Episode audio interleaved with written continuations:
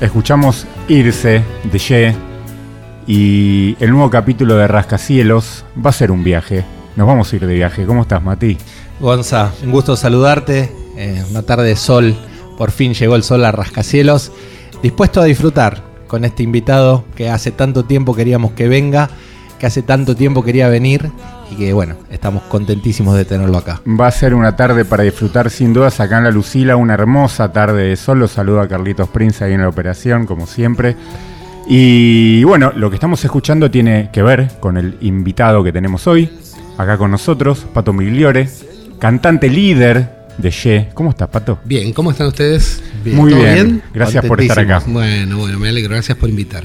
Un poco, un poco ansiosos después de tanto tiempo, porque queríamos charlar con vos hace mucho. y tenemos un montón de preguntas y más que preguntas, quizás son como dudas que nos han ido surgiendo a lo largo del tiempo que te conocemos y desde antes también que no nos conocíamos personalmente, pero te admirábamos. La primera es, llamándote Omar Migliore, ¿por qué te dicen pato? Oh, pero eso es una pavada de la secundaria. Este, había, viste, en, todas las, en todos los cursos hay alguien que imita bien. Ajá. Este, y nosotros teníamos un profesor que hablaba de la importancia de las marcas y decía, no es lo mismo pedir en un kiosco Malboro Box este, y fósforos que patito y fósforo. Entonces yo todo el tiempo era imitar patito y fósforo, patito y fósforo. Me podría haber quedado fósforo, te cuento. Mirá. Pero quedó patito, o sea, lo fueron acortando, ¿viste? Las marcas en, general tienden a, achicarse. Bueno, y quedó pato y soy pato desde la adolescencia. Bueno, toda una marca, ¿no? Obviamente, porque enseguida uno ve Pato Migliore, Pato Migliore y ya lo relaciona, se te viene la imagen a la cabeza. Sí, sin dudas. Para mí, eh, hasta saber que eras Omar, eras Patricio, creo que cuando hablábamos con con Nara, que aprovechamos para mandarle un saludo a nuestra amiga prensa, que fue muy importante también para que esta nota se haga realidad hoy. Eh, yo le decía, no, Patricio, me decía, no, pero se llama Omar. ¿Cómo Omar? Bueno, ahí está. Es por ahí, es por ahí, es por ahí. y, tiene que ver con la marca y tiene que ver con todo. Seguramente. Y hablando de marca y hablando de, estilos y de sellos, eh, nosotros tenemos hoy en el escenario un tipo histriónico, un tipo de con mucho ritmo, por decirlo de alguna manera, que transmite mucho. Ahora, ese pato que vemos hoy en Ye, ¿cómo llega ahí? ¿Cómo es tu camino musical, vamos a decirlo, hasta llegar a ser el pato Migliore que hoy se, para ahí en el escenario y, hace todo lo que hace? Claro, bueno, eh, a ver, primero que nada, en mi casa siempre hubo músico. Mi hijo era músico de tango, tenía sus orquestas de tango, o sea, la música en casa no era nada revolucionario ni, ni no era ninguna novedad, estaba puesto ahí al servicio de todo. De hecho, mi primo Pablo, que, vivió un tiempo en, mi casa cuando se separaron los padres, fue uno de los tantos bateristas de Papos Blues en la, época de que él tenía distintas, distintas Papos Blues por todos lados, en zona norte, en la zona de Tigre y demás. O sea que yo era chico y me llegaban los. O sea, me llegaban, no. Tenía los, los, los, este, los simples de Invisible del sello Talento este, del sello Mandioca. O sea, yo escuchaba todo eso desde. lo tenía ahí. Claro. Este, eso y tango. Eh, o sea que la música estuvo. No, sé en qué momento apareció una guitarra, pero era natural que apareciera. En mi hermano, en Guri, era normal que apareciera algún instrumento. Apareció con un teclado, me acuerdo un Gurlitzer. Sí. Este, Guri, eh, perdón, Guri, tu hermano que toca el jet también. Eh, los sintetizadores. Él es un poquito más grande que vos. Él es más chico que yo. Mira. Él es tres años menor que yo. Mira. Eh, y, bueno, siempre estuvo la música. Y después es como que nos fuimos dividiendo los papeles. yo no soy un gran. O sea, yo no soy músico, no me considero músico. Toco la guitarra, armo las canciones. Este, y yo llevo como una especie de bosquejo. Y es él, con el resto del grupo, el quienes terminan de armar. Yo me río porque a veces encuentro este, grabaciones de los temas originales versus lo que queda al final y, digo, bueno, qué raro que es esto. A veces no, a veces se parece mucho. Pero digo, al haber dejado eh, los instrumentos en manos de ellos, bueno, en algún momento algo tenía que hacer y en algún momento apareció empezar a teatralizar las cosas. Muy bueno. Tampoco me considero un cantante, me considero un, una, un, transmitidor. Yo interpreto las canciones, ¿me entendés? Sí. Obviamente depende mucho del espacio en los escenarios, ustedes saben, cables y demás, ese tipo de cosas. Pero yo teatralizo. Está bien, pero hay una cosa de performer, lo hemos charlado Sí. mucho con Gonza y con y lo vemos en la reacción de la gente que presencia hoy en día lo- lo- los shows de Ye. Eh, un poco lo que te preguntábamos es, bueno, en un momento vos decís, armo una banda, me sumo una banda. Sí. Eh, hablábamos también un poco que, que hiciste como una transición entre el hipismo Sí, y la cual. modernidad de los 80 sí, sí. hasta después ocupar las grandes vidrieras en los 90 Sí. con Viaje a Venus. Ese, ese bloque, ¿cómo lo ves hoy a la distancia? Eh, la verdad es que, viste, yo, yo creo que cuando vos eh, querés lograr algo tenés que tener tres cosas básicas. Esto es- vale para cualquier cosa. Saber lo que estás haciendo, tener el con qué, a veces el respaldo para hacerlo, puede ser económico, esencialmente te diría económico, alguien que respalde todo lo que viene detrás, y tener ganas. Bien. Nosotros cuando eso sucedió solamente teníamos ganas. Era lo, era lo único que teníamos. De lo demás, no sabíamos ni dónde nos estábamos metiendo. Un día apareció un tipo con la plata, dijo, bueno, yo los banco. Sí. No, no sabíamos ni, ni qué decirle que tenía que hacer. Claro. Se iba sumando gente y, y todo se va desarrollando, eh, te diría, hasta de manera inconsciente. Bien. Eh, por supuesto que van apareciendo gente en el camino que te va tirando como cables y te, te ayuda a que, a que eso que parece tan un terreno medio fangoso se convierta en una ruta. Claro. En nuestro caso fue Daniel Esbarra. Bien. Daniel le puso consistencia a todo eso que era. No sé, hay, hay escenas que me acuerdo que por un lado me da vergüenza y por el otro lado me río. Nosotros eh, éramos muy whiskeros en esa época, muy de tomar mucho whisky. Whisky. Y me acuerdo este, de estar en, en- ¿Cómo se llama el estudio de Krochik? Panda. En Panda. Panda. A la noche grabando con eh, Adrián Bilbao. Sí. Un, un prócer en esto. Che, nos vamos a tomar unos whiskitos, bueno, lo- bien, qué sé yo, tómenselo tranquilos. Caímos con una bolsa de rolito grande como, como mi hermano. Y si lo apoyábamos ahí en la mesa, lo miraba Daniel y me decía, "No están locos, hay que sacar a esta gente de acá. O sea, no teníamos noción de si eso estaba bien o estaba. No nos parecía para nada mal, Claro. pero estaba pésimo.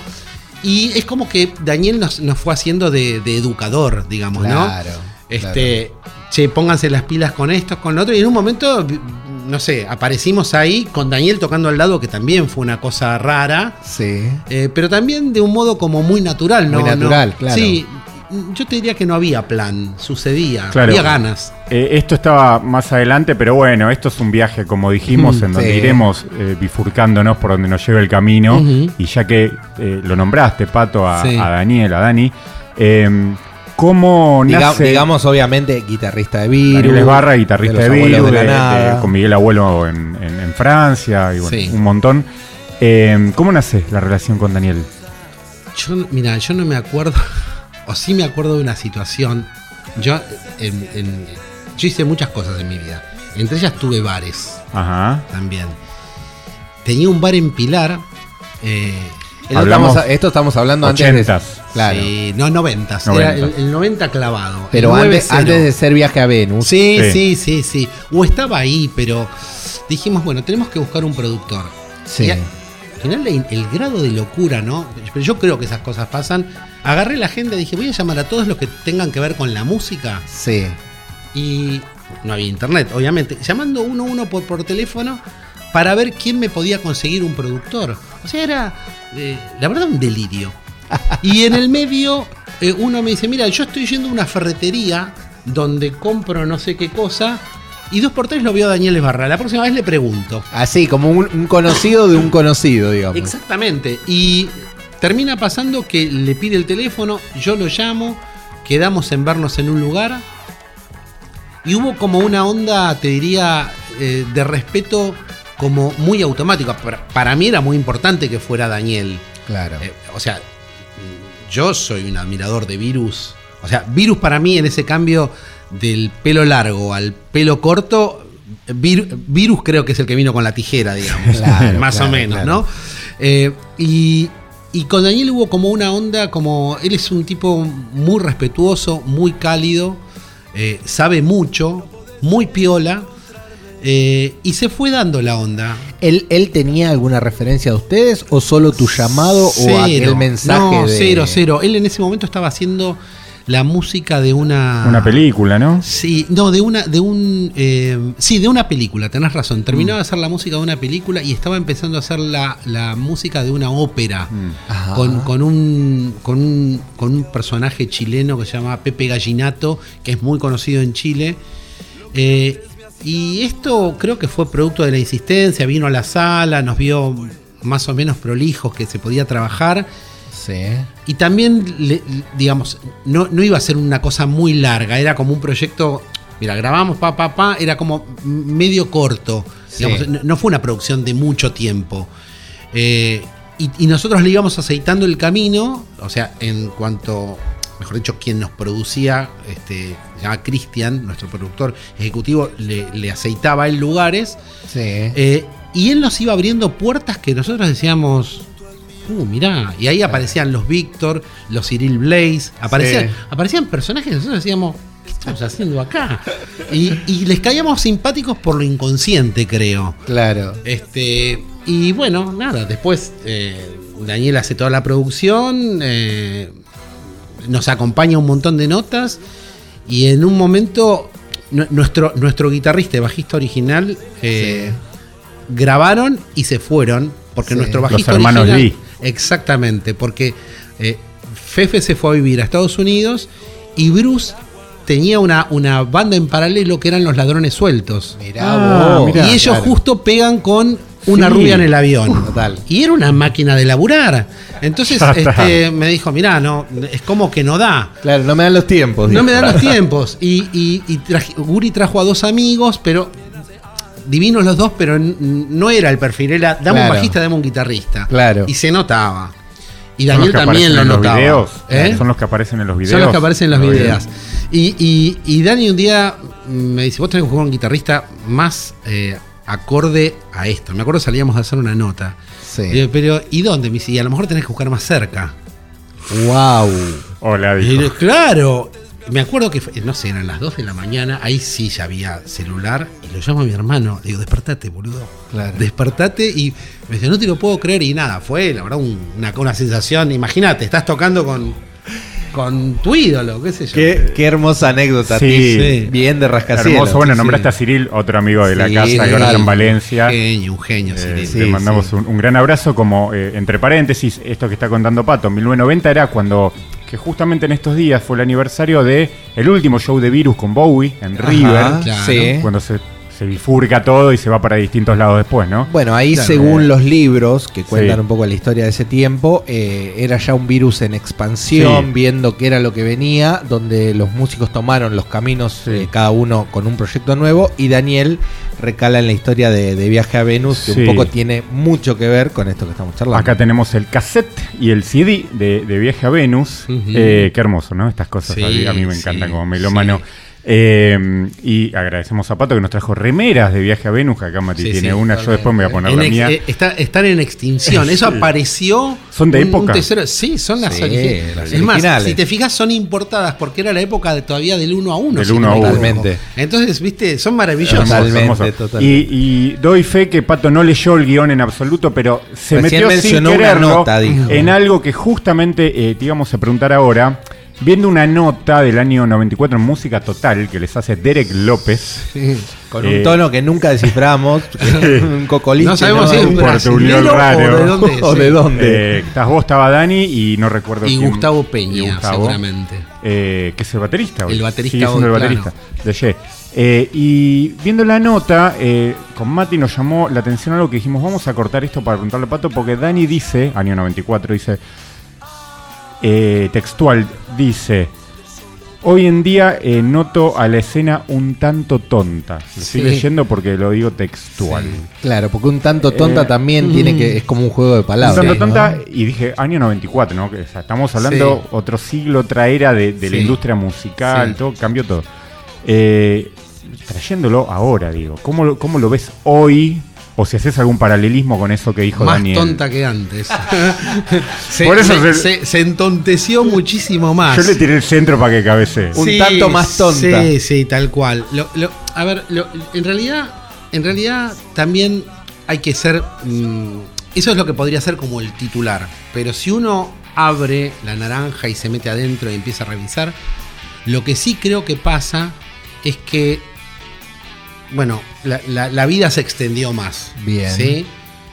Nosotros estamos volviendo a tocar, no sé, 25, 30 años después. Y la verdad, yo, mi, mi papá a mi edad era más viejo que yo. Claro, eso Eh, está. ¿sí? Sí, sí. Y mis hijos a mi edad son más niños que yo. Claro. Entonces, ¿qué es lo que termina pasando un poco? Es que todo, todo lo que tiene que ver con los espectáculos tiene como un diseño único porque nadie lo labura demasiado. Digo, hay un montón de gente que tiene entre 40 y 65 años que está perfecta, tiene una guita y quiere ir a ver un show. Pero no quiere ir a verlo a las 12 de la noche parado y con una cerveza caliente en la mano. Claro. No le interesa, ¿me entendés? Sí. Ahora, seguramente un pibe de 25, 30 años, sí, la cerveza caliente, parado, pogo. Sí. Pero hay gente que no. Si vos hicieras un los espectáculos targeteados, vamos a armar, como- hablar como corresponde, para esa gente tendrías una escena mucho más interesante, digamos. Lo que pasa es, y en el resto del mundo ocurre, ¿eh? Sí. Pero acá no. Acá es el tiene que ser a las 12 de la noche, tarde, nadie arranca puntual. Claro. Esa, tontería donde crees que por eso sos más rockero y no sos más rockero. Claro. Viste, sos un salame. O Claro. sea, la- las cosas tienen como otro formato donde se pueden hacer mejor. Pero nadie toma el riesgo porque, en definitiva, como lo vendes igual y no me importa, es como yo tengo una caja acá, ¿viste? Es como si yo tuviese un estante en un, en un supermercado. Mira, si no te pongo a vos, te pongo a aquel otro, me da lo mismo. Total, Sí. ese lo lleno. Pero el día que aparezca alguien con ganas de hacer un poco mejor eso, yo te puedo asegurar que te vas a sorprender mucho. Eh, acá y en cualquier lado, porque sí va a terminar pasando que cada vez vas a tener un, un grupo etario más grande con ganas de. Yo Sí. quiero escuchar a Virus, quiero escuchar, eh, quiero escuchar un montón de bandas, ¿me entendés? Yo Sí. lo veo a Miguel Mateos tocando y está fenómeno. Sí. Bueno, viste, y, y no por eso, no porque sea un poco más grande, tenés que parar en un teatro, que un teatro, un teatro un poco a veces es como tocar en una heladera, ¿viste? Ajá. Digo, Sí. está bueno, pero te impone otro tipo de show. Sí. Digo, tocar en bares que estén más eh, marcados a eso, más orientados a eso. ¿Se puede hacer? Sí. Sí, seguro que se puede hacer porque lo que te quería comentar es que nosotros vimos tantas veces ayer, lo, lo hemos charlado con Gonza, es un show compacto que tiene mucho de esto que acabas de decir, Sí. ¿no? Eh, existe una estructura de trabajo que se traslada al escenario como algo, eh, como una estructura que se transforma en soltura, Sí. naturalmente. Sí. ¿Por qué? Porque el laburo ya lo hicieron. Absolutamente. Entonces arranca horario, arranca firme, tiene un, el, el show tiene un ritmo. está desarrollado 100%. Bueno, Sí. en, en el Café Berlín, el último show que vimos nosotros, eh, en un momento estaban en el escenario de invitado un saxofonista que es tú, Gillo. Gillo, que Gillo es- Burián. Gillo Burián, Estaba Daniel. y estaba Daniel. Y entraban y el show seguía, en ningún momento se cayó, en ningún no, momento no. se paró. Entonces digo, eso hacía rato que no lo veíamos. Mirá lo que estamos diciendo. No, en vez de ir para adelante había que volver para No, atrás. Nosotros somos, nosotros somos un equipo. O sea, vos ves cinco, ¿no? Sí. Ari Moreira en la guitarra, Guri Migliore en los teclados, Bruno Migliore en el bajo, Sí. Gustavo Peña en la batería. Bueno, estoy yo que canto y toco la guitarra. Sí. Pero detrás hay un montón de gente. Lo tenés a Miguel Za- Zaragoza en el sonido, que es siempre nuestro mismo sonista. Ahí Es él o Adrián. Bilbao. Pero. Adrián, Adrián, que tiene más laburo afuera, él labura con, Sí. este, con María Becerra, labura con Diego Torres, labura con Montaner, en general no está. Sí. Es, es Miguel quien nos opera, pero. Miguel sabe lo que yo voy a decir, lo que no voy a decir. Con esto no te quiero decir que, que es un, un guion, pero digo, Sí. sabe por dónde va.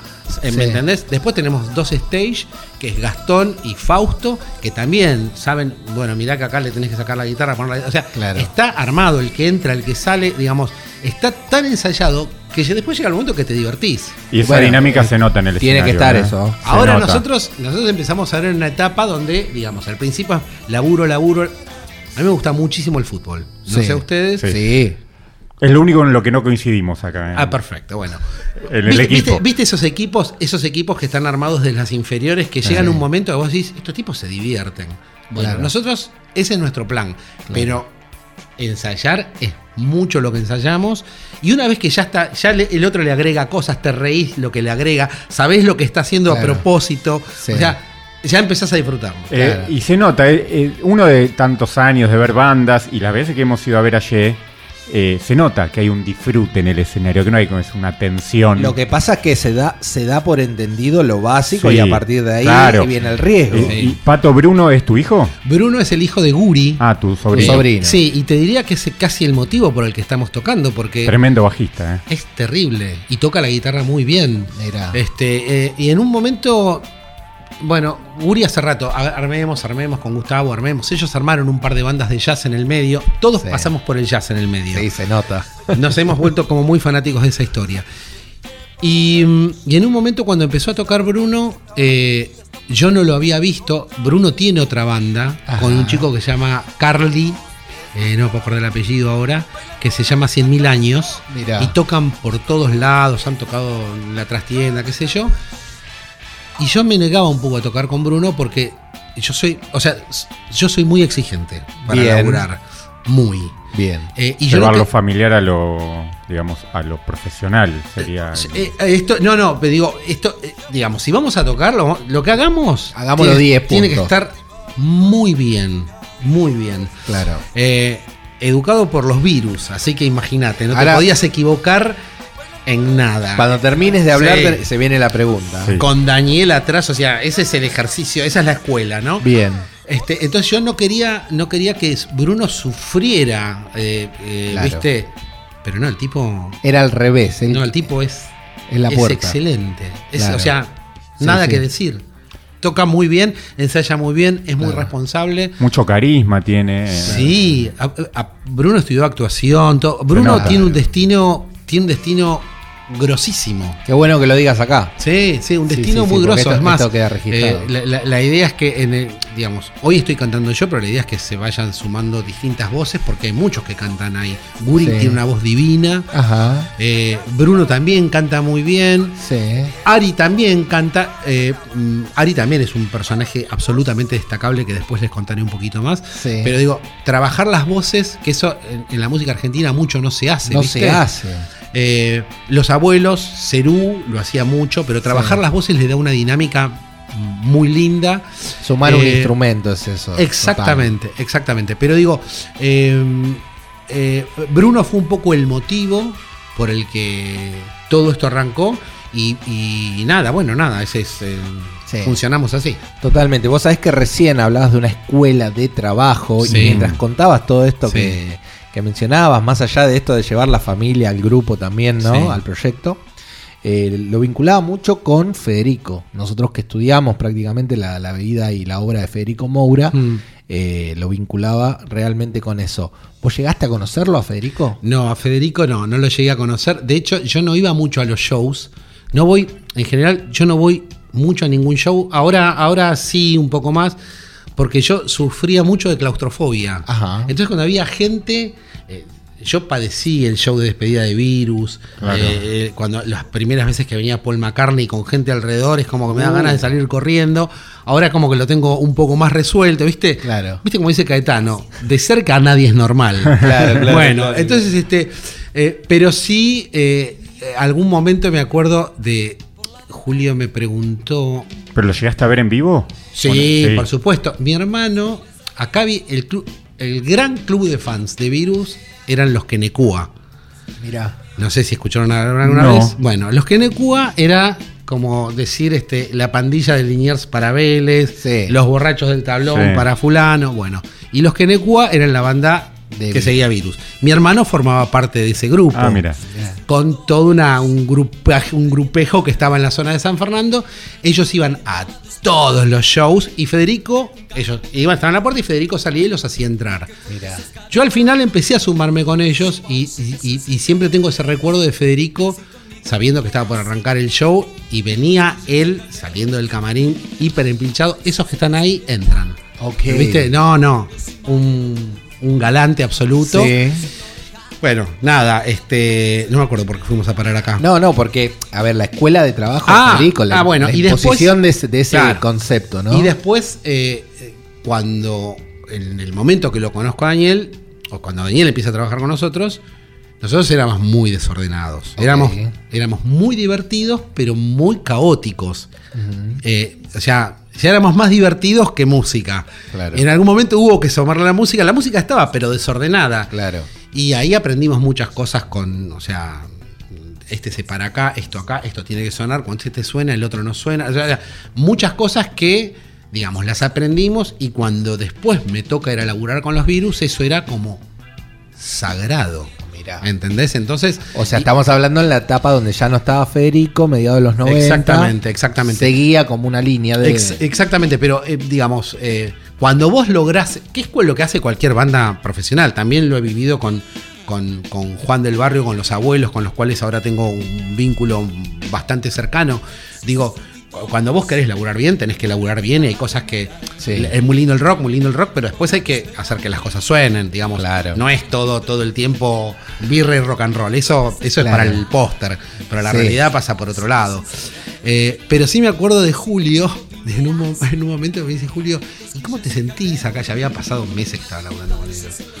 Eh, me dice, trabajando como, como manager. Me dice, ¿no, te da ganas de hacer música? digo, lo que pasa es que yo solamente digo, toco con mi hermano. Yo no sé cómo explicarte cómo es tocar con hermanos. Me dice, a mí, no me, lo vas a explicar. o sea, viste, pero bueno, pero ese tipo de cosas. Yo con Julio tenía, tengo, de hecho, hablo bastante seguido con él. Este, eh, es un fenómeno de persona. Y con Marcelo también. Marcelo, pero Marcelo es como que tiene otro, otra dinámica. Claro. Julio es como más romántico, por ejemplo. Y, además de romántico, Julio es obsesivo con los detalles musicales. Sí. sobre todo en los últimos años descubrimos esa faceta de él un tipo que por ahí a veces va detrás de, un, de una plumita hasta el final porque quiere ver dónde termina el viaje, ¿no? Sí, bueno, los violeros en general son así. Eh, igual el, campeón de los obsesivos en el buen sentido de los que yo vi con eso es Daniel. Ajá, más que ellos. Daniel es mm, no sé. al extremo. Sí, al extremo, pero la seguridad que te da eso. Bien. Juan también. Sí. Es muy obsesivo, Juan del Barrio, es muy obsesivo. Juan fue nuestro productor en esta nueva etapa. Exactamente. Eh, en el EP de Curva. Sí. Eh, quizás eh, él cumplió más que ahí. Su, rol era de, productor artístico, sí.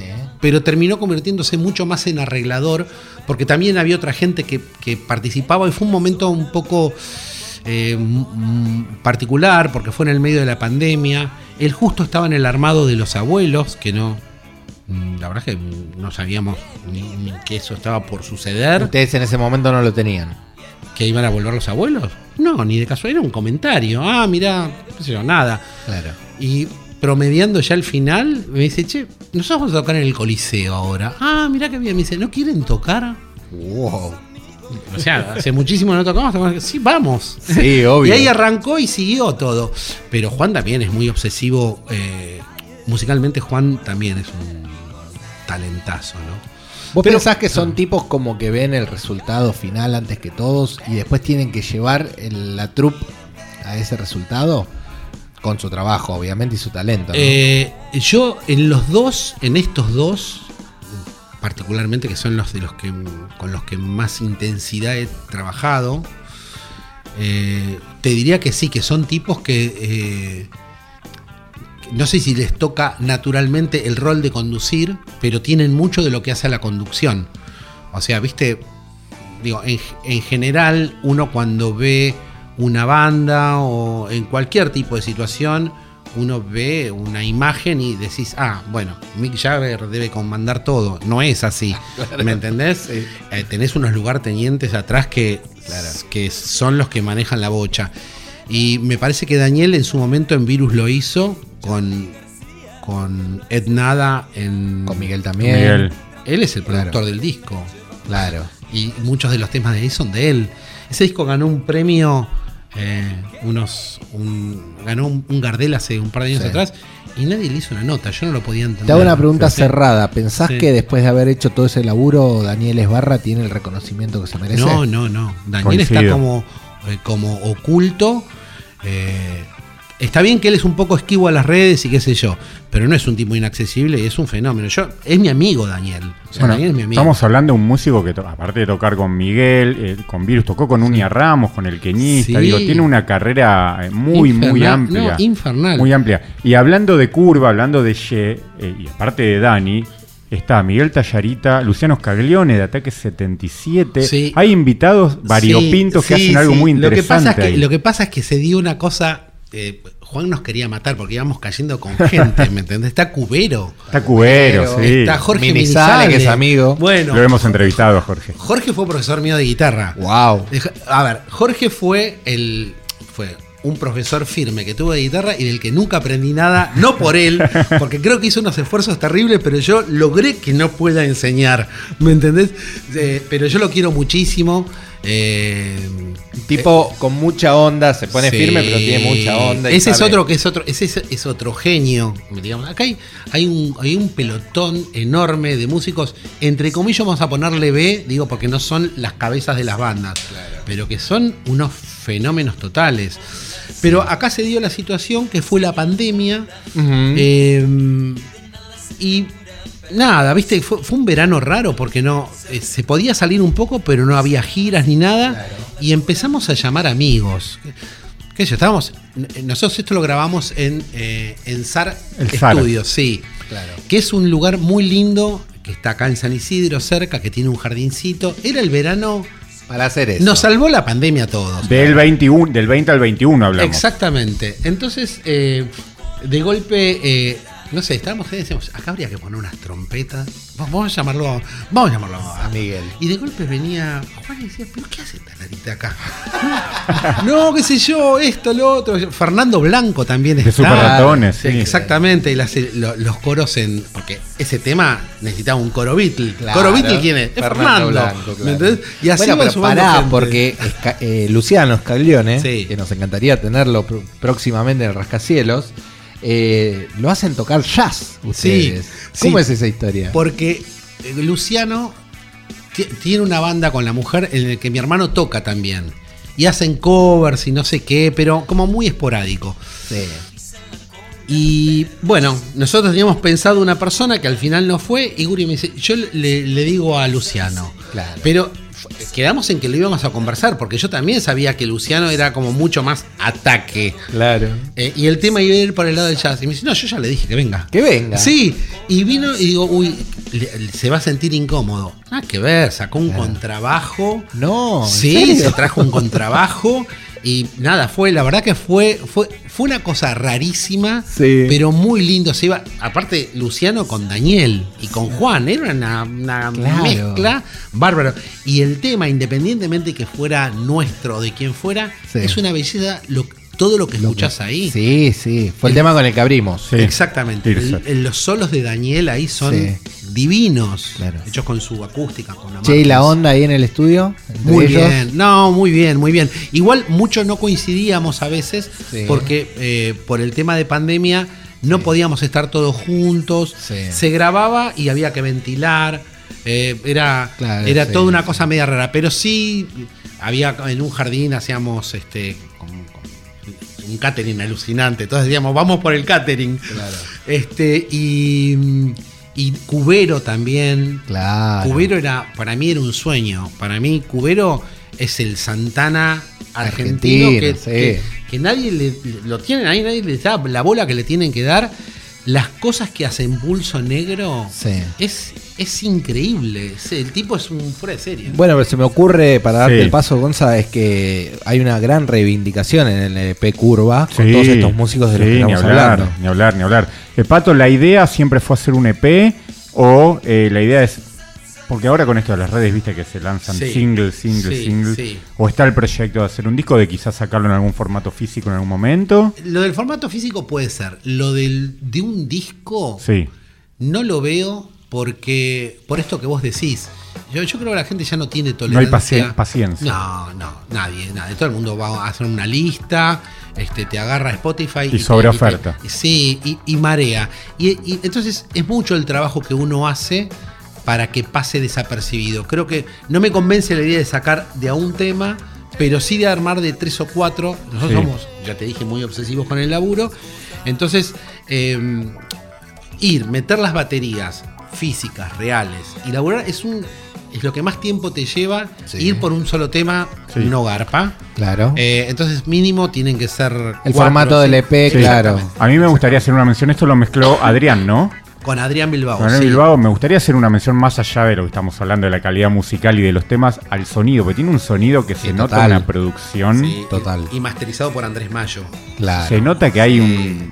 No, son todos jugadores de alta gama. De primera. Vos sabés que te quería preguntar, hablando porque todo el tiempo siento como que, más allá del producto, eh, entre comillas, estamos mostrando el producto y lo vinculo bastante con el tema del marketing, con el tema de las facetas que uno tiene para vender lo que hace, ¿no? Mm.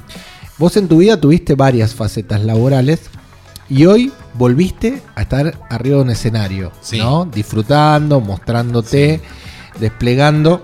Eh, toda la experiencia. ¿Cómo conviven en vos, Pato Migliore, esas facetas? Mira, el que trabaja de lunes a viernes se llama Omar. Bien. El que está en el escenario es Pato. Bien. Es, la única diferencia que hay. Y uno, hay, hay un poema muy lindo de Borges, que en realidad está en discusión si es de Borges o no, algunos dicen que sí, otros dicen que no, donde Borges le agradece a la persona que, que es él que, hace las cosas diarias. Porque gracias a esas cosas diarias, Borges puede escribir. Mirá qué bueno. Y, esto es más o menos un poco lo que me ocurre a mí. En un momento fue como una dicotomía muy grande. Ajá. ¿Te pasó? Eh, sí, 100%. Imagínate que yo viniendo de padres músicos, yo sé lo que es vivir de la música en la Argentina. Y, si me decís que está a la derecha, yo me voy a, ir a la izquierda. Porque yo sé cómo es, porque lo vi en muchísimos casos. Y, yo, digamos, nosotros somos muy de familia, muy familiares. Yo estoy casado, tengo dos hijas, que ya están grandes, pero yo quería como una cosa. Para mí el rock no. Esa marginalidad del rock está bien para el póster. Después no te la creo, ¿me entendés? O sea, Paul McCartney es un empresario. O sea, hay que bajar las cosas a tierra si las querés hacer bien. Y acá en Argentina, cuando vos querés ir a esa parte, eso no está, no sucede. O sea que yo tengo una vida en paralelo eh, digamos, en paralelo no, es mi vida también, donde soy, creo que Delmiro Molinari cuando, eh, o Emilio del Huercio, perdón, cuando se volvió a juntar Almendra, en una nota le preguntan a él, eh, habían hecho esta vuelta de, Almendra en obras y, habían sacado El Valle Interior, que era un disco que no tenía mucho que ver con lo que era Almendra. Claro. Y el periodista le hace la nota y dice, ¿y no te preocupa este, sabiendo que con esto hay que trabajar. No, yo gracias a Dios no vivo de la música hace muchísimos años. Y estamos hablando de 1980, ¿no? Claro, una cosa es vivir para la música, otra cosa es vivir de la música. Yo respeto todas las cosas. Imagínate, mi papá era música, yo sé lo de que estamos hablando. Pero digo, yo, nosotros hemos elegido eh, dejar al margen esta situación. O sea, todo el profesionalismo, mira que le ponemos muchas horas, mucho tiempo, pero no como sucede con muchas actividades. No define el ingreso, ¿no? Ni de casualidad. No, me puedo boicotear eso, claro. el producto de lo que yo quiero armar. Hace unos años habías abierto un restaurante, Regio. claro, claro, Regio, que era un restaurante de, jazz. Lo que pasa es que yo durante 10 años viajé mucho por toda Latinoamérica por cuestiones de trabajo y me empecé a meter mucho en el tema del, del jazz. Eh, y dije, hay que hacer algo de eso acá. Yo en ese momento iba mucho a Bebop. Este, que, cuando estaba en San Telmo. En San Telmo, Belgrano y. Exactamente. y quedaba, viste, ir, volver, alcoholemia, esto, el otro. Digo, tendría que haber algo en zona norte. Así que me mandé y armé algo que poco a poco se fue convirtiendo en una cosa como mucho más rockera. Donde terminó apareciendo eh, Hilda Lizarazu, Diego Frenkel, Miguel Zabaleta un montón de veces, Willy Crook un millón de veces. Este, Willy un fenómeno, lo, extraño muchísimo algunas cosas de él, era un tipo muy gracioso. Muy lúcido. Muy lúcido, un personaje absoluto.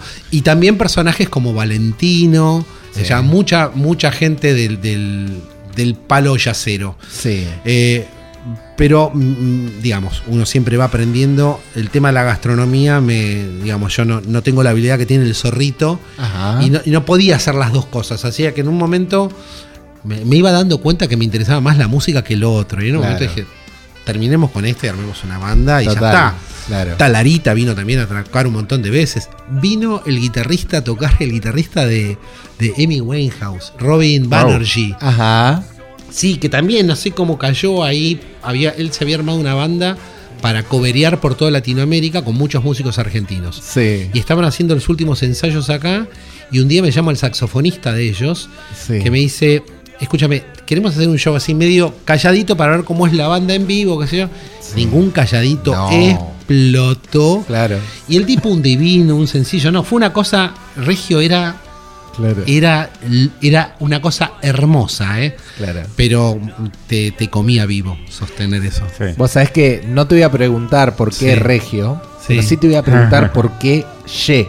Sí. Pero Por- Regio te, las eh, te lo sustituyo. Es, mi mamá te dice todo el tiempo. Ah, Regio. Claro. Fenómeno, Regio. Es una palabra muy de viejos de Claro. cuando algo es el ok. Regio, ¿entendés? Y Ye viene porque eh, el- al principio, obviamente, lo, lo que iba parecía como una obviedad era viaje a Venus. Te iba a preguntar eso, si se planteó volver como sí, viaje a pero Venus. yo digo, eso ya fue. Eso de- deja, o sea, porque ahí empiezan las cosas, sí, no es igual que esto, no es igual que el otro, suena distinto, no están todos. Claro. Eh, entonces eh, dijimos, armemos otra cosa. Y, y bueno, y ese I apareció, eh, bueno, que no sea ni, ni aquello, o que sea aquello y esto. O sea, un nexo coordinante positivo, no un O, aquello Claro. o esto, aquello y esto. Entonces el nombre de la banda es I. Claro, I, todo el mundo decía, pero I como, I como, bueno, Y, vamos con Y que se le dice la Y, bueno, pensamos que era facilísimo Y, resultó dificilísimo, Eh, di- pero dificilísimo, aparte parece que fuese una banda brasilera Claro. y, y hay un rapero Sí. muy grosso que hace poco se cambió el nombre, no, no domino mucho el, el mundo del rap, mi hermano sí, Sí. que se cambia el nombre y se pone Y. ¿Ya viste? En un momento nues- nuestras redes empezaron a explotar. Decían, Sí. pero no son no sé quién. Esto es raro. ¿me Buenísimo. O te Sí, sugiere, viste que. Spotify te sugiere y Bueno, te aparece. Sí, sí. Es el marketing inverso, a nosotros nos pasó hace muy poco, te lo contamos, eh, también nos, reímos, ¿no? Con Mm. Eh, hay una revista en Bolivia que se llama Rascacielos. Sí. Una revista. Sí. ¿no? O sea, tampoco es que inventamos nosotros Sí. la palabra rascacielos. Eh, pero resulta que esa revista en un momento se le ocurrió hacer un podcast que se llama está, Rascacielos Podcast. Entonces, eh, con mucha amabilidad, les mandamos un mail Sí. eh, chicos, bueno, nosotros estamos con este Sí. nombre registrado en la Argentina desde hace un tiempo, se- nos llamamos igual, como, ah, bueno, vamos a pensar otro nombre, nunca lo cambiaron. Sí. Y hace poco nos ap- aparecíamos etiquetados en algunas publicaciones X, Sí, sí. eh, Rascacielos Podcast, y bueno. Enorme grupo de arquitectura lo sigue. Claro, pero, pero qué loco, ¿no? Esto de, de los nombres, en el caso de ustedes, muchísimo Sí. más particular todavía. Igual, eh, mira, yo. eh, La pregunta el- es, sí. ¿dejó de explicarlo cada vez No, el escenario para o lo tomás ya, No, lo haces parte nada. del show? No, para- sí, lo tomo como una cosa más. En realidad, yo siempre pienso, vos te imaginás cuando, no sé, Gustavo debe haber dicho, nos llamamos Soda Stereo. Sí. O sea, es un nombre que en realidad no está bueno. El nombre no es lindo. Claro. Pero hoy no pensás en si es, es Soda Stereo. Sí, la marca. La marca, y esto es lo mismo. Am- Yo estoy. Hay cosas que antes a lo mejor nos preocupaban un montón que ahora no nos preocupan. No. Pero para nada. Claro. Nosotros llegamos un poco a este momento que te decía al principio, donde sabemos lo que hay que hacer eh, y ten- tenemos cómo hacerlo y tenemos ganas. Claro. Entonces, esto es como que arranca y no va a terminar. Esa es un poco la Eh, historia. Pato, eh, antes de meternos de vuelta en un viaje a Venus, porque vamos a ir un poquito para atrás ahora, eh, y volviendo a lo que te hablábamos antes del stream y, y de lo que es sacar un disco hoy, en alguna nota te leí que decías que hoy una discográfica te limita mucho y te aporta poco. Dijiste algo así. Sí, sí, estoy totalmente convencido. Eso te quería preguntar. Sí, totalmente convencido. De hecho, este, por razones obvias no voy a dar nombres, pero hay así bandas así muy conocidas con las que hablo de manera constante porque a lo mejor me hacen alguna consulta sobre, sobre el tema producción, porque yo me, terminé como un poco eh, haciendo muy conocedor de la parte de la producción ejecutiva. eh, y justamente hablábamos de esa situación. Las, las, eh, las compañías es hoy es mucho más lo que te piden que, te- lo, que te, lo, que, lo que te pueden aportar. Sobre todo con bandas del, del calibre que tiene que ver con nuestra franja etaria, porque no es el core de la venta de ellos. Insisto, creo que en la industria de la música es como si fuese un supermercado que tiene un estante. No le importa lo que para ahí. Para algo. No querés estar vos, pone otro. Claro. Falta mucho amor. Eh, vos sabés que recién, cuando Pato mencionaba lo de la producción ejecutiva, eh, habíamos charlado en la preproducción. Consultarte, ¿no? Decir, vos trabajaste con Virus. Primero fuiste admirador de Virus, podemos decir fan Sí. o seguidor. Luego eh, coincidiste en el proyecto con Daniel Esbarra. O sea, si bien vos lo buscaste, después ya eran parte del mismo proyecto. Y después trabajás con Virus en la época Sí. de mm, pre-9. Pre a este disco que tenemos acá Sí, también, eh, sí. al 9, del año 98. ¿Cómo, Sí. ¿Cómo se dio ese paso de viaje a Venus a formar parte de la producción de Virus, donde hacías un papel que podemos denominar manager? Sí, sí, era manager, era el manager. ¿Qué viene Este, naturalmente por tu relación con Dani?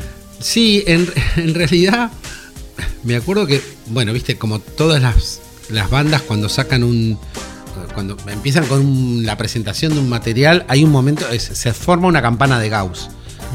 En un momento todo es para arriba, para arriba, y después hasta que no aparece la novedad es para abajo, para abajo. Vos tenés que tener un equilibrio este, intelectual y, y es- y- y espiritual muy grande para no Sí. bandearte ahí. Eh, y en su momento. Una cosa que va Sí. a sumar al, al- al perfil de lo que vas a contar. ¿Qué edad tenías vos ahí? ¿O en qué etapa de tu vida Y estabas? tendría 30 años. Joven, súper sí, joven. yo quería, yo creía que era recontra viejo. ¿Ah, sí? Sí, sí, sí. yo- Pero digamos, en la industria...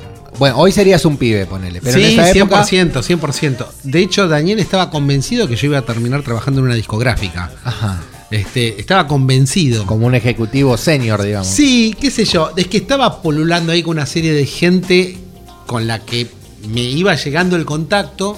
Yo estudié administración de empresas. Ahí va, eso es lo que, eso es lo que sí. explica todo. Yo estudié digamos. administración de empresas, tengo un MBA en marketing y un MBA en finanzas. Soy un tipo Claro. formado en eso. Claro. En- eh, me he especializado en, otros, en otras áreas de negocios. Pero cuando veo lo que pasa en la música, me quiero, quiero abrir la ventana y tirarme. ¿me Claro. ¿Entendés? Porque digo, son cosas como que Va contra toda lógica de lo que vos estudiaste en algún caso. sí, hay mucha improvisación, Ahí va. eh, digamos. ¿A nivel organizativo lo decís? ¿O a nivel A nivel artístico? resultados también, ¿no? Resultados artísticos. Mm, Es que no sé si les interesa mucho eso.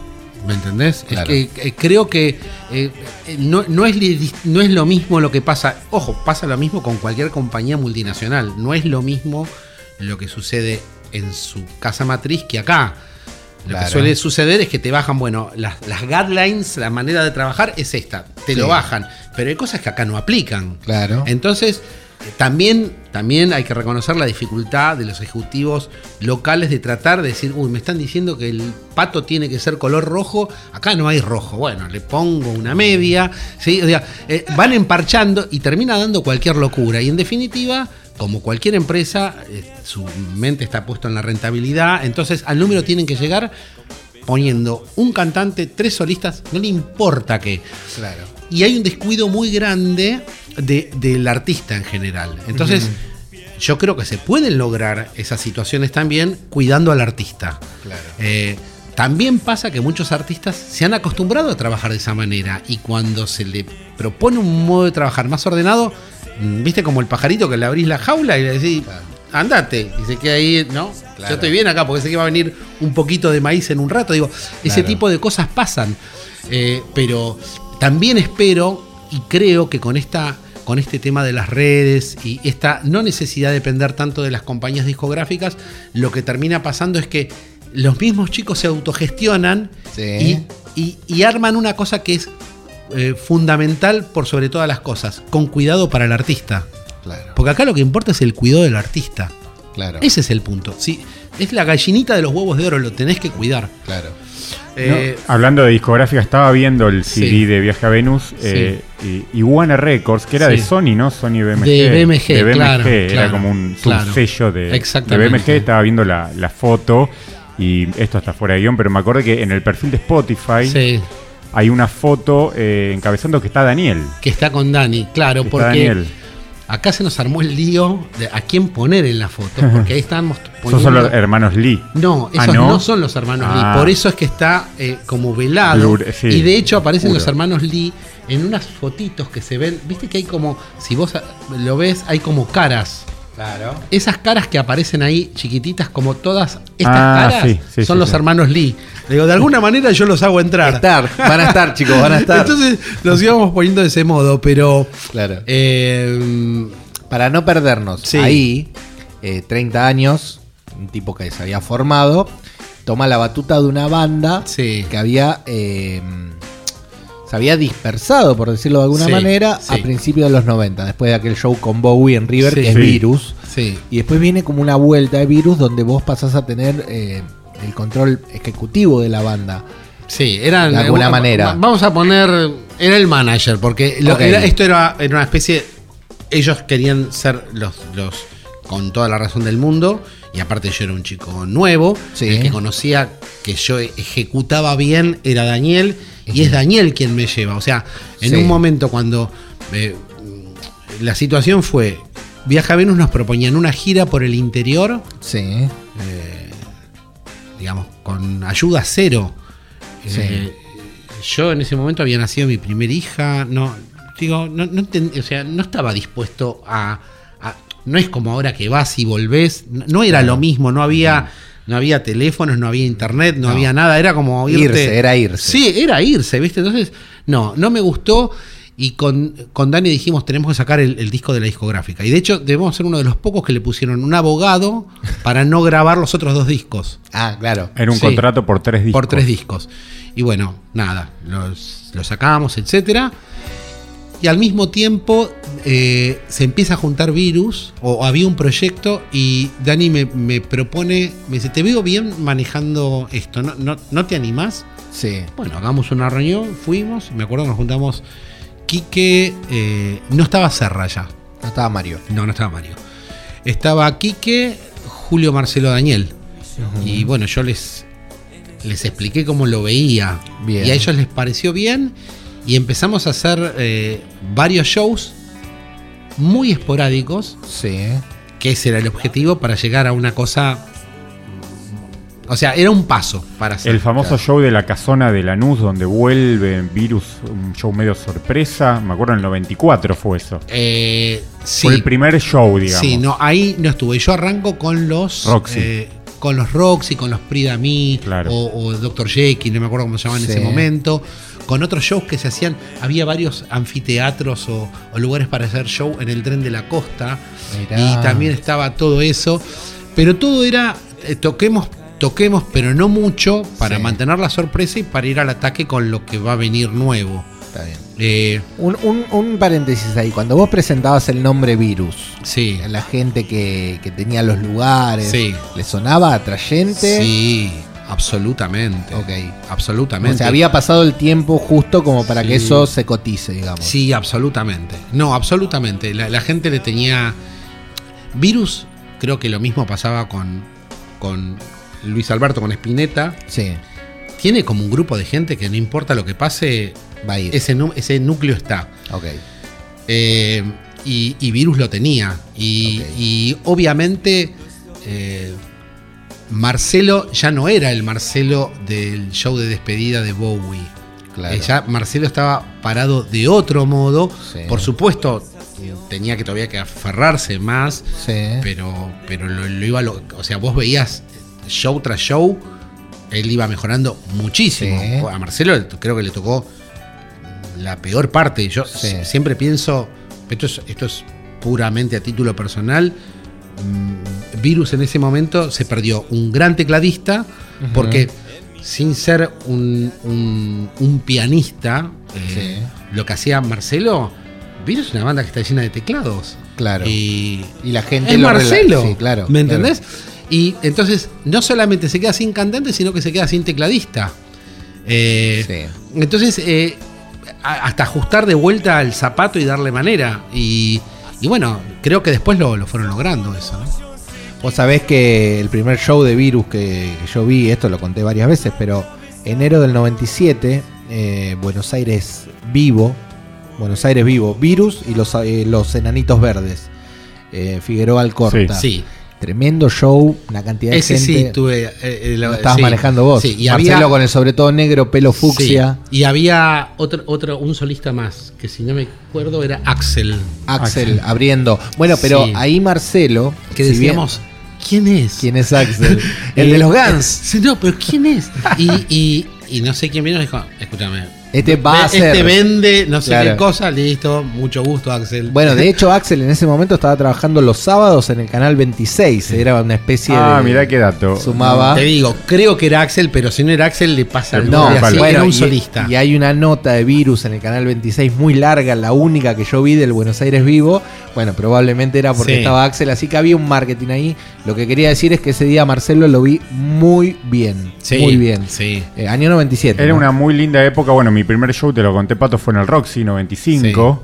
Que creo que fue por octubre. Y era una muy linda época, esa pre-9, esos tres años, me acuerdo, casi cuatro, en 98 salió 9 porque aparecían temas de 9 en los shows que eran inéditos para los que estábamos ahí.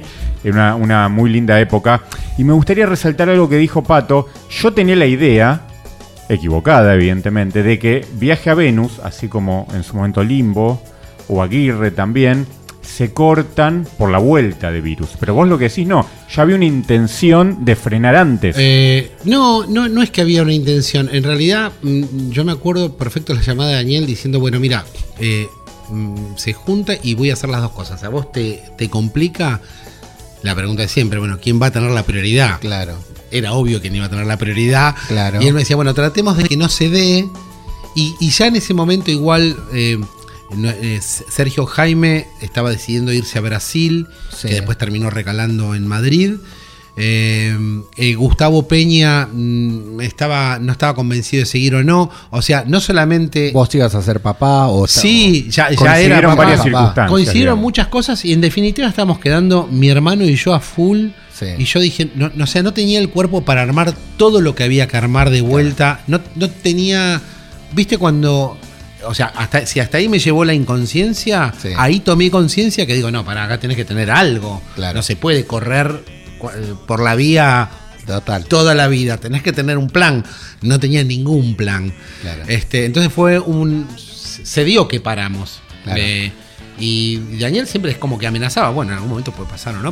Vos sabés que voy a hacer un resumen. Vos no participaste ya, bueno, de lo que fue la grabación de 9 y las presentaciones. Eh, pero quiero preguntarte si pudieras hacer un resumen de ese tiempo en el que laburaste con Virus, porque ellos te agradecen en el disco 9. Sí. Eh, ¿Es un resumen positivo? ¿Te sumó? ¿Cómo, ¿cómo lo ves hoy a la, distancia? Sí, sí. Con, todas las cosas que pueden pasar dentro de la cancha, ¿no? dentro de los 90 minutos hay codazos, ¿viste? uno que va fuerte la pierna y el otro, tuviste la intención, no tuviste la intención. Pero después, terminado el partido, sí, súper positivo porque eh, para mí fue una experiencia enorme. Este, y creo que a ellos eh, yo también les, les aporté una energía. ¿Viste cuando, cuando una cosa comienza, tiene que haber un elemento nuevo. Total. Eh, Dicho por ellos también, ¿eh? Sí, sí. Creo que en lo musical, por ejemplo, Patricio aportó un montón. Patricio y Aitor. Más Aitor, a mi, a mi, a mi entender. Porque mm, a Patricio yo lo, lo, veía muy involucrado, pero Patricio tenía varios proyectos a la vez. Eh, pero Aitor estaba 100% con se puso la camiseta, dejó Juan a la loca. Exactamente, y les proponía cambios que, digamos, de golpe, otra vez, en los 90 minutos pasaban cosas, botellazos que pagaban para acá, pero, pero Aitor le, le, proponía, le, ponía, una frescura muy linda, estaba muy metido. se dicho, dicho, dicho por Quique, ¿no? Lo contó acá en el Rascacielos, y dicho por Aitor también en esta misma mesa. De hecho, Aitor contó la interna de cuando hicieron el casting, digamos, de bateristas. Sí. ¿Estuviste ahí? Él iba no, no, no, pero la sé, la sé. Persuadida dijo que iba escuchando en, el... en, el... auto, en un, eh, fanático de sumo, de repente se va a probar a virus. Bueno, pero Aitor es una persona exquisita, eh, un enorme tipo. Este, eh, si- siempre para mis cumpleaños en cero, Sí. yo suelo hacer una fiesta. Eh, hemos tocado con él, con Daniel, Sí. con mi hermano y con, con, eh, con Bruce Lee. Sí. Temas de virus. Sí, sí, sí, cosas muy lindas. Sí. Eh. Yo lo quiero muchísimo, Aitor. Hace rato que no lo veo, pero lo, quiero, lo quiero mucho. Y aparte es, es- es un baterista infernal. Sí, Infernal. De los que Mario no hay, bueno, ¿eh? tenés que reemplazarlo a Mario, ¿eh? sí. Pero, Pero- inclusive lo reemplazó con su impronta y le preguntamos acá y Aitor no dijo ni que le gustaba ni que no le gustaba, sino que necesariamente era un nuevo elemento que Sí, tenía que sí. calzar en ese La proyecto, manera en bueno. que agarra los palos. Sí, sí, ya Ya está, es, otra, cosa. Sí, Sí, Es otra Un crack. cosa. Eh, Pato, estábamos hablando de viaje a Venus, de, de tu relación con Dani, estamos hablando ya de 30 años atrás, ¿no? De los Sí. 90. Sin embargo, hoy siguen teniendo relación con Dani, contamos que estuvo invitado en el disco, en el show. Sí. ¿Cómo se mantuvo esa relación durante estos 30 años?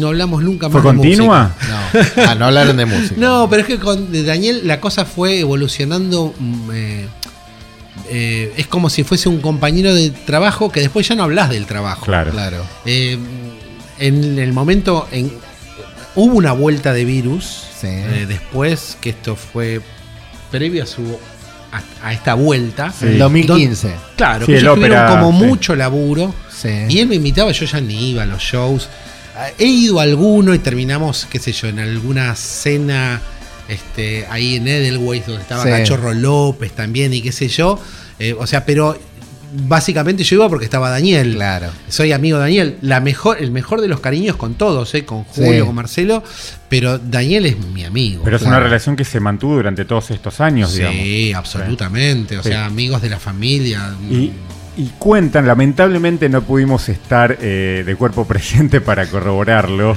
Cuenta eh, el anecdotario del rock. Eh, allá lejos y hace tiempo, en Prisdami tocan Limbo, toca Aguirre y toca Viaje a Venus Sí, una noche. sí. ¿Y vos saliste disfrazado? Sí, claro, por supuesto. ¿Puedes un contarlo? un disfraz de pene.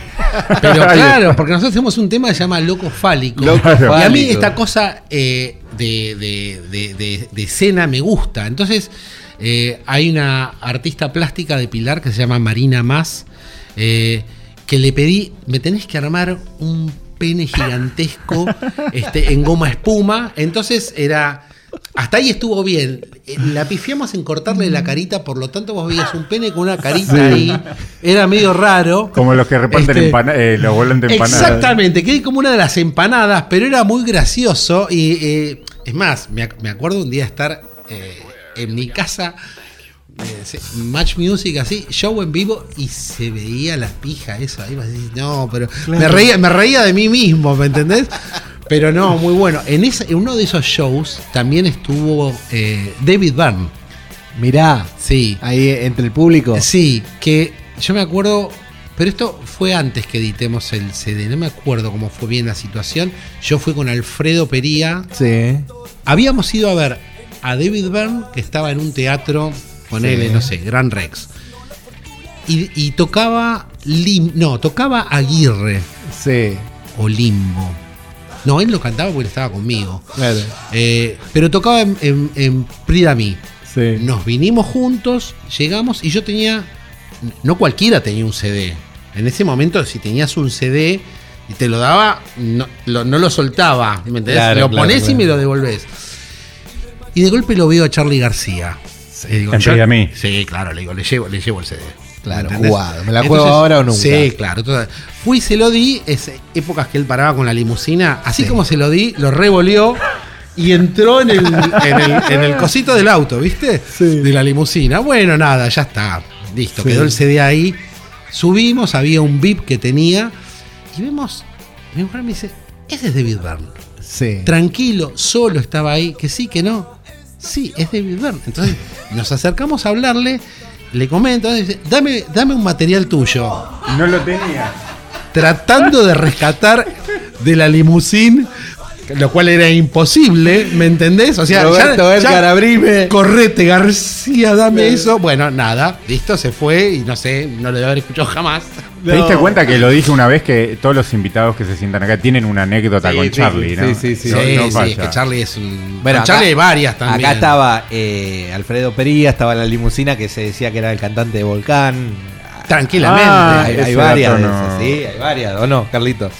Así Sí, que sí, eh, ese Charlie, no Charlie tenía. es terrible. Después me acuerdo con Charlie también tocando en el, en el Roxy que estaba en Congreso. Claro. sí. Eh, uno de, de- de los, de los shows previos a que Daniel trabaje con nosotros. Sí. Bueno, show, mucha gente. Nosotros ya, ya habíamos empezado a mover mucha gente de los primeros shows. Sí. y era un lindo show.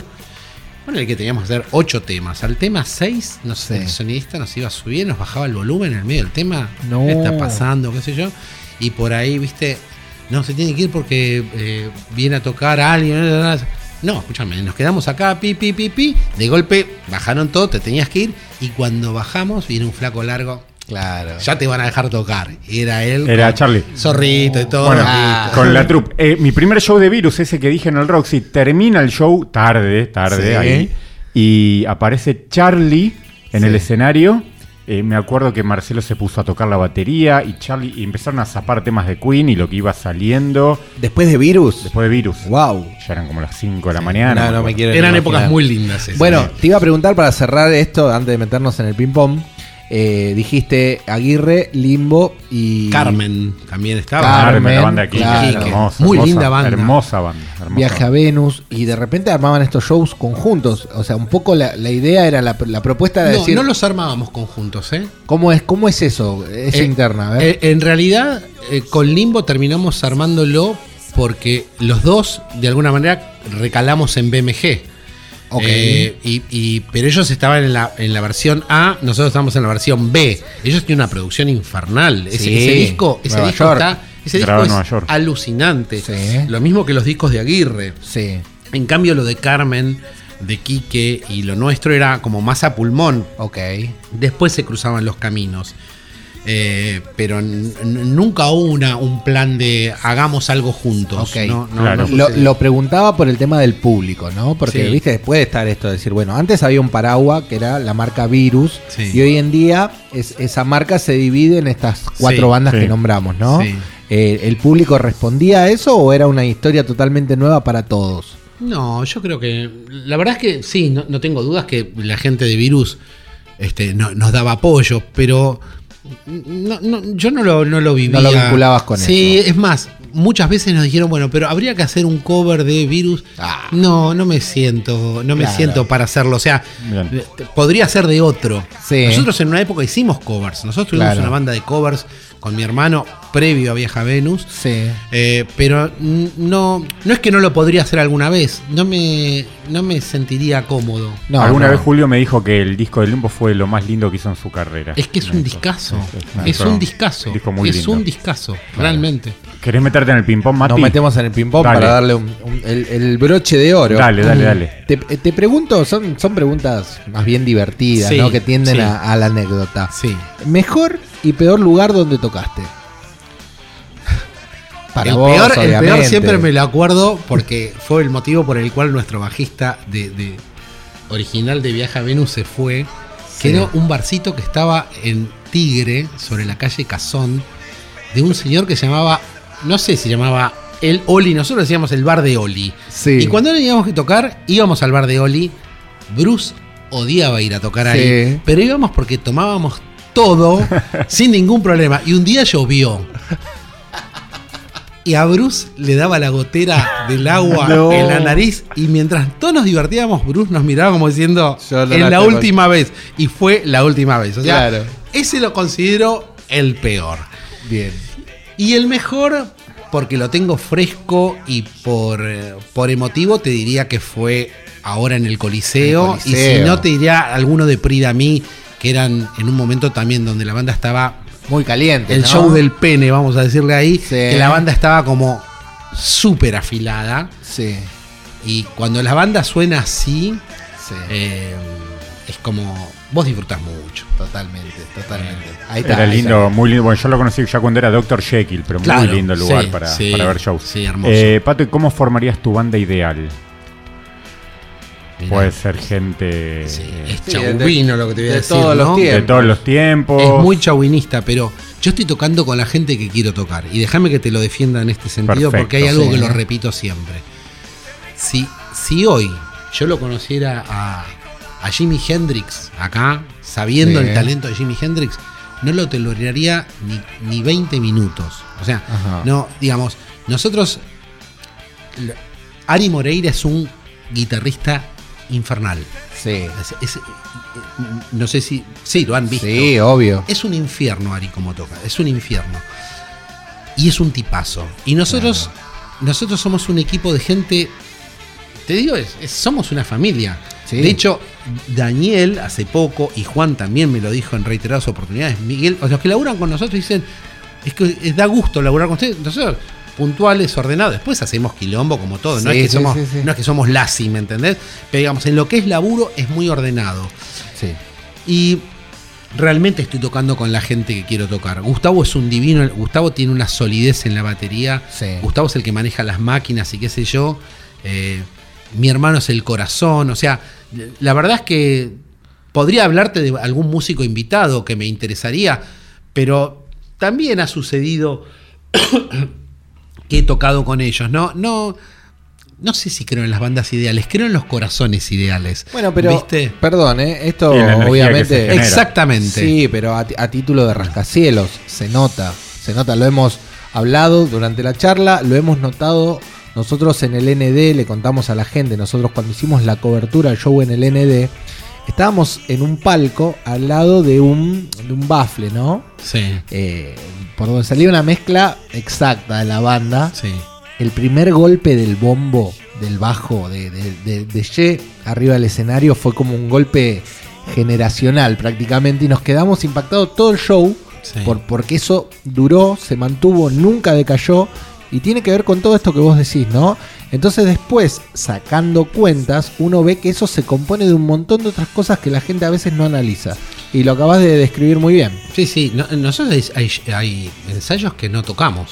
Ajá. Nos sentamos a hablar, no, no a jugar el truco, ¿no? A Sí. charlar y a decir, che, Armar. esto- armar cosas, armar ideas. Ahora, por ejemplo, estamos pensando en los próximos productores y ya tenemos una, una tríada armada ahí que va a ser, la, realmente va a ser, a como dé lugar, va a ser mm, cualquiera de los tres que sea. ¿Se puede contar? No, no se puede No se contar, puede contar para no porque no está quemar, claro. Me, me sube después el precio de la transferencia. Es verdad. pero, pero, pero son tres que son tres sensacionales Sí. de, los, de los que sean. Eh, y también llegamos a esa situación como, como muy hablado, no de acuerdo, Sí. pero cada uno tiene un rol en, Claro, en- tal cual. en nuestro, en nuestro grupo y eso está, no sé, yo, eh, te, te agradezco, que, les agradezco Sí. que, que me digan que se nota, porque la verdad que laburamos para que eso pase, pero después no verificamos si eso pasa. O sea, Claro. no- nuestro, nuestro indicador es, la pasamos bien, la pasamos mal. Claro, tal y cual. la pasamos muy bien. Entonces vamos para adelante. Sí, se nota el mucho. resultado está, el resultado está. Mirá, Sí. te pregunto, ¿qué canción te hubiese gustado componer o cantar? De Spinetta todas. Bien. De, de la primera a la última. Sí. Eh, Sí, Spinetta para mí es está más allá de cualquier cosa. Claro. ¿Lo conociste? Eh, mira, lo conocí de una manera muy tonta. Ajá. Eh, un tanto tonta, diría sí, Daniel un tanto tonta, sí, sí. En un momento nosotros ensayamos en la sala de Virus. Sí. Porque hubo un momento donde Viaja Venus y Virus estaban en simultáneo. Entonces, como Daniel, nuestra sala estaba en San Isidro, y para que no hubiese ese viaje, nosotros nos fuimos a TNT a, A TNT. ensayar. Y nada, ellos tenían la gentileza de Mario nos prestaba la batería, ya nos conocían y sabíamos que éramos como prolijos. Y también ensayaba ahí Spinetta. Claro. Y entonces en, en algún momento eh, me acuerdo una vez de, de estar tocando, bueno, viste, cosas que se hacen en el ensayo, apaguemos la luz para ponerle un poco de onda, Sí. qué sé yo. Y estos estaban como muy metidos en sí. Yo veo que entra alguien Sí. eh, y que se queda ahí como sentado, como digo, no, no, no ubico bien quién es, sa- sabía que no eran los virus porque se habían ido a no sé dónde. sí. Eh, me dice, no, no, chicas, sigan, sigan, chicas, sigan, sigan. ¿Quién es? Y era Luis, que pensó que estaban los virus y qué sé yo. Sí. Fue el único contacto que él, todavía estoy flasheado así, Sí. mirándolo. Este, y bueno, nada, eso es el único Ahí quedó, contacto. digamos, no, no lo No, abordaste ni nada. cero, lo- lo- lo- yo lo hubiese encadenado y me lo hubiese llevado a mi casa, pero no, estaría preso. y- no, no, Bueno, no. lindo igual, La, ¿eh? la última del, del ping-pong pato. un sueño vinculado a la música. La verdad es que el sueño es que lo no se termine. recién, Sí. igual, ¿no? Lo que viene, siempre estás hablando de lo sí, que viene. sí, por eso, que no se termine, que no se pierda el entusiasmo y sí, no solo para nosotros, o sea, no solo para nosotros, sino para todos los músicos que, que están en esta movida anterior, Sí. eh, que es que se genere un espacio para que todos puedan trabajar, porque hay cosas que están buenísimas y la gente, eh, hay gente que los quiere escuchar y no tiene cómo. Bien. Este, también estoy trabajando un poco en eso y en algún momento va a haber novedades como para poder armar algo. Bueno, nos gustaría ser parte, ¿eh? Bien, Sí, bien, estaría buenísimo, bien, buenísimo. bien, bien. Como Y, a- vehículo. y hablando de proyectos y de futuro, eh, se viene un próximo show el 14 de octubre con alguien que nombraste hace un ratito. Exactamente, con Jorge Menizale y los impulsores Sí. Bandón. Bandón, tremendo. Lo que suena todo eso, o sea, Sí. Y lo bien que canta Jorge. Total. Porque vos pensás en él como violero. Como guitarrista. Canta divino, las composiciones son hermosas. Tiene una sensibilidad pop eh, que, que vos lo decís. pu- Puede estar tapado hoy por tantas cosas. Jorge Minizale recomendado. Y las letras Tremendo. son increíbles, de una sencillez. Sí. Este, así que muy contentos de, de poder hacer este show con él, ahí en Niceto. Esto es el 14, al- a- o sea, como siempre, nosotros puntuales, a las 21, obviamente somos la banda soporte de él. Sí. Y después el 6 de noviembre con Abuelos en Ateneo. Está bien, bien. Los dos próximos shows. Vamos a tratar de estar en los dos. Sí, eh, sí, ojalá. ahí. Redes donde la gente puede encontrar y escuchar a Ye. Eh, bueno, en Spotify, en YouTube, estamos siempre, tenemos un canal, creo que se llama Ye, y después, creo, digo, seguramente se Sí, llama sí, Ye, sí. pero viste que le tenés que agre- agregar el oficial, el guion bajo, el no sé qué. Ye música. Sí, Ye Música creo, Ye, Ye Oficial creo que es en... en, en Sí, Facebook me parece o Spotify. Sí, en un- no, en, en Instagram eh, y en el otro es Ye Música. Bien. Ye Oficial y Ye Música, no sé. Perfecto. Queremos agradecerle a la gente de Hey Go por, por la gestión para que podamos estar hoy charlando acá y por la calidez del trato todo este tiempo. Por suerte pudimos hacer la, la charla con Pato. Nos dimos un gusto, creo que mutuo, por lo que estuvimos charlando. Sí. Así que para nosotros ha sido un gran placer y un gran Sí. viaje, ¿no? Un gran viaje. Eh, la última, ¿me vas a contar de qué cuadro sos o no? Que te gusta el Del- fútbol. Del gran campeón del mundo. Bueno, entonces se de boca. Ahí no, cerramos. no, no, no, no, no, no, no. Tampoco de River. A mí, a mí me gusta Bueno, el- quedaste el- bien con los dos, No, a mí me gustan los clubes Sí. que, que funcionan como clubes. Bien. Yo soy de Vélez. Mira. Bueno, Sí, Mirá qué como sorpresa. Hemos tenido- Sí, yo soy, Sí. yo soy de Vélez. Bien, Yo soy de Vélez. un verdadero club. Ahí Sí, está, claro, estamos de acuerdo. Sí, sí, sí. sí, sí, sí, sí. Con el teatro del fútbol, ¿no? Acá en Buenos Aires. Exactamente. Eh, nosotros también tenemos redes. Por supuesto, nos encuentran en eh, Spotify, en YouTube, en Facebook, en Twitter también, como arroba rascacielos podcast. Nos Y pueden en el seguir. Instagram Y en también. el Instagram también, también, por supuesto. Nos siguen, nos escuchan, nos miran todo. Eh, ¿Te sentiste cómodo, Pato? Absolutamente. Bueno, fue un No. enorme placer. Gracias, Carlitos, como siempre. Gracias, Diego. Gracias, Nara. Gracias, Pato. Gracias, Mati. Será hasta la próxima. Chau, chicos. Nos vemos. Gracias.